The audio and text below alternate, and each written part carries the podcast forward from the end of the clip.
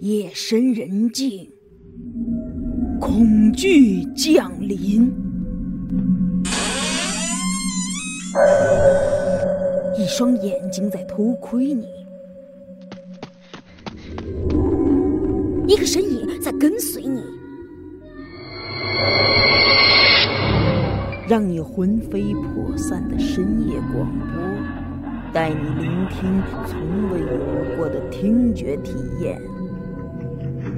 欢迎收听《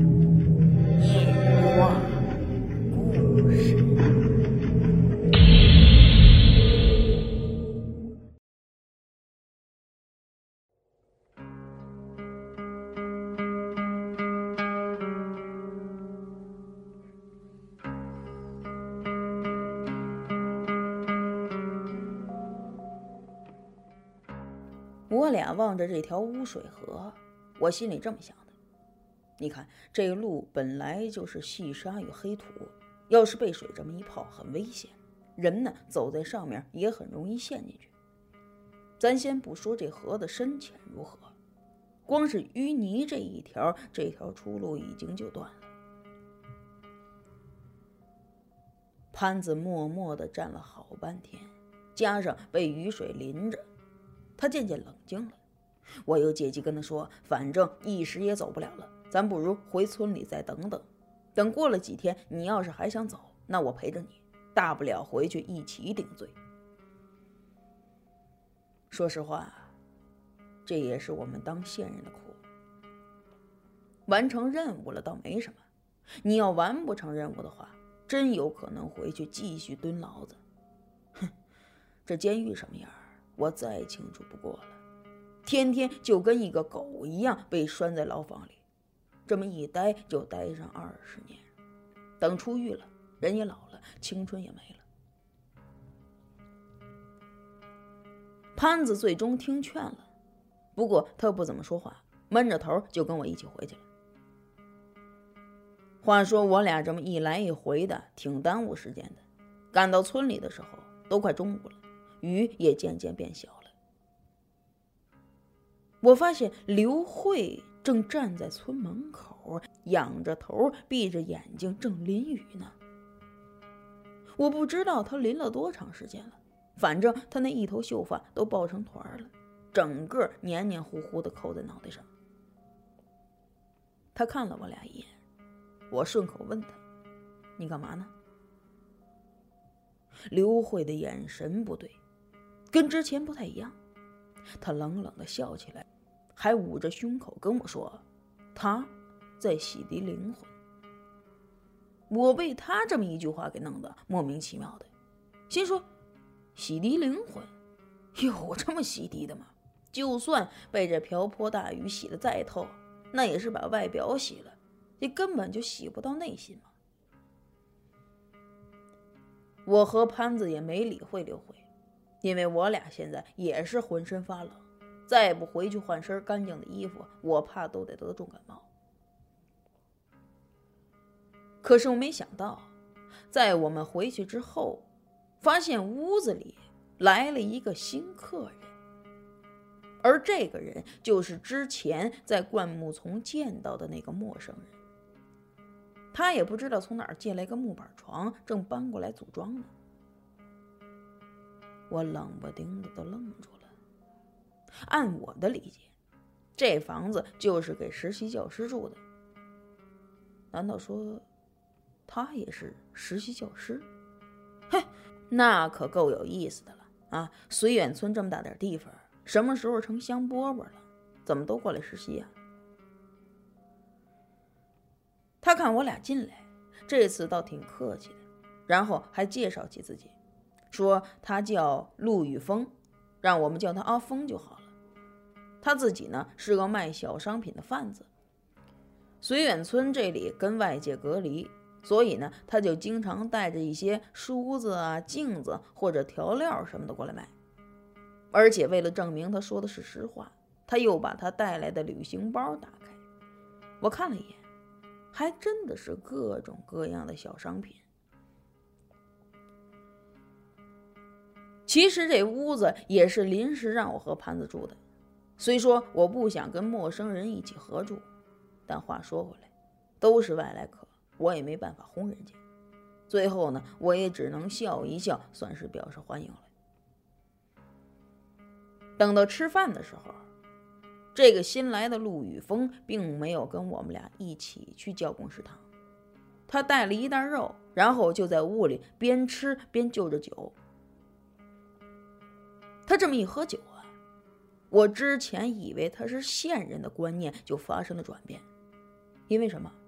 我们这些当县人的要守的最大的一条戒律就是不能随便喝酒，你不然他耽误事儿啊。这个陆宇峰呢，不仅喝酒，喝的还是那种很烈的酒。我心里猜测着，这个俊俏的小爷们绝对不是跟我们一伙。这么古怪，还跟我们住在一起，难道对我俩有不轨的企图？潘子打经过上午这一系列的事儿，也算是发泄了一通。情绪上呢也稳定了不少。我趁空就跟潘子使了个眼色，我俩假装出去吸个烟，然后一起商量接下来怎么应对这个陆玉峰，怎么应对这离奇的绥远村。我有个想法，我说白天咱们跟陆宇峰相处还好一些，可是到晚上的话，咱们俩一定得机灵点，别中了他暗算。潘子听完我说的话呢，也是赞同的点头。他还想了个招，说今天开始，咱们俩把晚上掰成两段，分成上半夜和下半夜，以凌晨一点为界，每段时间有一个人睡觉，另外一个人睁着眼睛站岗。上次我俩决定谁教数学、语文的时候，我让潘子先选的。这一次呢？他也把这人情还给我，让我先选。我这一合计，下半夜是最累的，毕竟是黎明前，人特别烦。我就偷了个懒，说我自己啊站个上半夜的岗。这样一晃就到了晚上，那小黑狗又从外面回来了，它趴在屋里过夜。陆宇峰呢？看到这只黑狗啊，反应比较大，还一脚就把它给踢出去了。本来这狗啊也不是我养的，而且昨天晚上我跟潘子去查探水井的时候，它就在一旁捣乱。我看它难过的在屋子外头叫唤，我也没管它。另外，这个陆宇峰想跟我们俩聊天，但我和潘子呢？都拿出了一副拒绝的样子，所以他最终没能得到机会，就闷头躺在他自己的床上了。我和潘子也都躺下了，按照我俩的约定，强打精神熬着时间。前半夜，这个陆宇峰没有什么动作，睡的呢也挺老实。奇怪的是潘子，他睡觉的时候几乎是鼾声如雷。我想这毛病他以前可没有过。我心说，难道是白天淋雨的时候让他鼻子发炎了？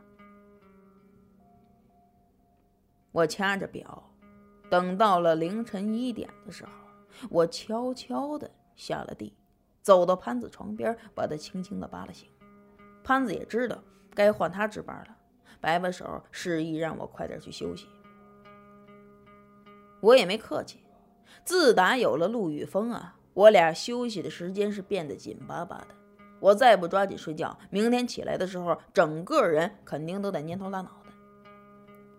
在后半夜，我翻了个身的时候醒了。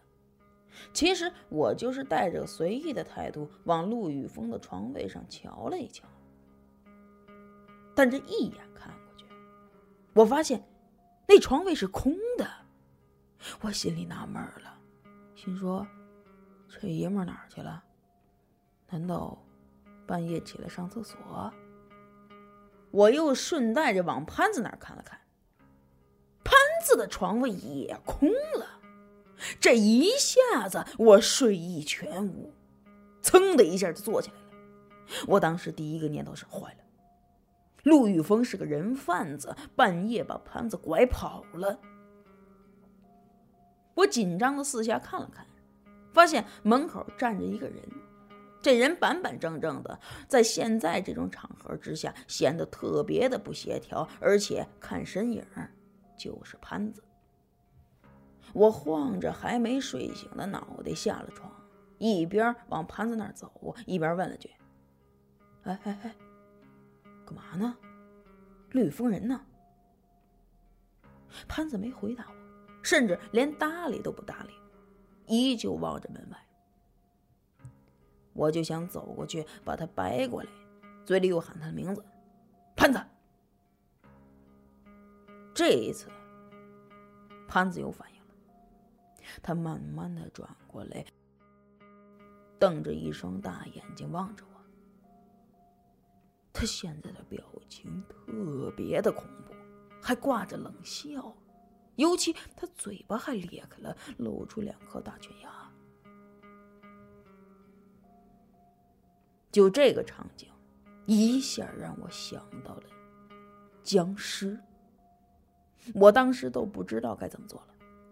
面对这么让人陌生的盘子，我警惕的往后退了两步。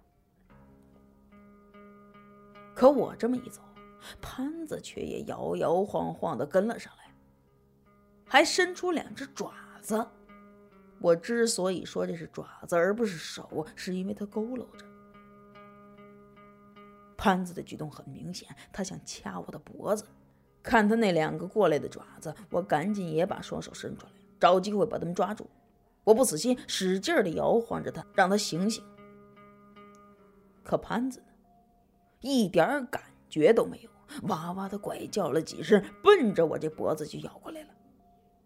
这明显不是我认识的那个潘子。我一狠心，赶紧一转身，拽牢的双手，使劲往后一背。这个呢，是自由搏击里的招式，用来摔人的。要是正常情况之下，潘子也懂这招，他肯定扭身子或者拿膝盖顶我。可现在呢，他根本就不反抗，任由我摔他了一个大前耙子。我想好了。等他一倒地，我就赶紧用膝盖顶住他的胸口，把他制住。但还没等施展这一招呢，我发现潘子整个人已经被摔晕了，甚至浑身哆嗦着，跟个螃蟹一样，嘴里头呢还不住的往外冒着泡。我稍微松了一口气，赶紧又翻行李包，把绳子拿出来，给他捆了个结结实实的。估摸过了一支烟的时间，潘子醒了。他睁开眼睛望着我，挣扎了几下，还没等我问他呢，他倒是先质问起我来了：“对你，你绑着我干什么呀？你！” 我差点就被他气笑了，也反问他：“你说，你刚才做什么了？哎，你自己是不是不知道啊？”潘子迷糊起来，想了想说：“我，哎呦，我刚才好像做了个梦，好像跟你打架呢，然后就被你弄醒了。”我心说了：“你何止是打架，你连咬人都用上了。”我呢也没瞒着，就把刚才看到的说了一遍。潘子当时就愣。半天没回过神来。我虽然不知道潘子是不是精神上出了问题，但现在看来他整个人都正常了。我呢也没有必要把他一直捆在地上挨冻，我就给他松绑了，就追问陆宇峰哪儿去了。潘子呢就把他轮岗守夜之后的经历说给我听。其实啊，他本来是醒着的。也一直留意陆宇峰的情况，但不知道怎么搞的，渐渐的他就上来困意了，最后一直掐大腿也不让自己睡觉，但是还是眼睛一闭睡了过去。他呢还怕我不信，特意把裤子脱了下来让我看。那上面确实有几块都青了。我一合计，既然事实都已经发生了，我怪他也没用。我让潘子起来活动活动，又走到门前往外看了看。我心里想，这个陆宇峰到底去哪儿了呀？他虽然不见了，但是他的行李都放在床上，所以他一定没走远。我就跟潘子说了：“，咱俩也出去，咱找找那个陆宇峰。”潘子一听又是半夜去外面探查，摇了摇头，还往床上一坐。可我心说，咱俩如果不把陆宇峰这个人调查明白，这无疑是身边多了个定时炸弹呢。所以我也不管这潘子乐不乐意，强行就把他给拽起来，让他带着刀跟着我。我俩先去对面那瓦房看了看。里面没人，然后又绕到后面看了看那水井，也是空无一人。我心说，难道这个陆宇峰去找刘慧他们了？正当我想要不要去教工食堂看看，潘子望着后山指了指，说：“哎，杜伟，你快看！”我顺着望了过去，发现山上有个亮点儿，一闪一闪的。不对呀，整个后山都没人住，而且那个刘慧还特意说过这儿是禁区。突然出现这么个亮点儿，让人冷不丁的想起了孤魂野鬼。不过，我又想到一个可能，这会不会是那个陆宇峰他打着电筒去后山？我上了一股子劲儿，带着盘子就往后山走。这后山跟村里的环境又不太一样，尤其是地上的土踩着软软的，估摸都是一些枯枝烂叶，日积月累的残留到土里形成的。我俩走在上面特别的不习惯，总有一种踩着肥肉的感觉，而且这里的气味也十分的难闻，有一点腥腥涩涩的臭味儿。我望着那亮点儿，估算了一下距离，它应该离我们有一里地远。只要它不乱动，我们俩再走一刻钟，保准能撞到它。本来这计划被我算计的好好的，但我俩又往前走了一段之后啊，那个亮点就突然消失不见了。这下我可抓瞎了，一下子就失去目标了。潘子呢？也打起了退堂鼓，他跟我说：“哎，杜伟，既然那亮点没了，要不咱咱们回去吧。”我也犹豫了，尤其是后山的风比较大，呼呼的刮了起来，让我时不时的起了一身鸡皮疙瘩。我搓着胳膊让自己暖和一点，正想跟潘子说咱往回走，可还没等我说呢。远处传来一阵刷刷的声音，那声音挺奇怪的，就好像有人在落叶堆里走一样。前面呢，还都是一片稀稀疏疏的小树林儿。我心说，难道那亮点回来了，正在树林里头？我就给潘子鼓鼓劲儿，我说：“咱们再往前走一段。”不管有没有发现，都就此打住。为了防止突发的意外，我俩还把弹簧刀拿出来，但是我们不敢开手电筒，弓着腰顺着声源找去。那刷刷的声音一直就没停止过，离他越来越近，我的心越来越往上提。可我是真没想到。当转过一个小树的时候，我发现这声音是那条小黑狗弄出来的。原来这小黑狗啊，被赶出屋子之后，竟然这么胆大，自己跑到后山来。这时候正刨树叶玩呢，好像这树底下也有什么东西。他一边刨一边探个脑袋，吃两口。看到我们俩来了，他摇着尾巴又凑了过来，呜呜的叫着，围着我俩直打转。我整个人都迷糊了，心说：这黑狗又不是萤火虫，那亮点不应该是它发出来的。潘子倒是没想那么多，一看是小黑狗，整个人都放松下来，还蹲下身子想把它抱起来。的确，也怪我俩，把注意力全放在这黑狗身上了，没留意周围的环境，尤其是没看到，在我俩身旁的小树上正藏着一个人。那人把身子压得很低。本来正卧着蹲在一片树林里，这时候他突然出手了，嗖的一下就蹦起来，冲着我俩就扑过来了。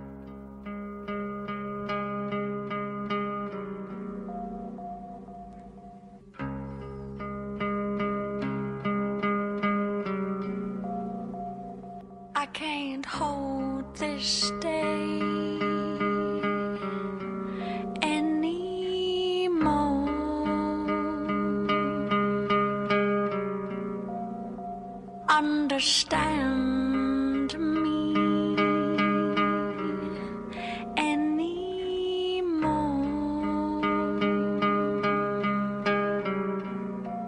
To tread this fantasy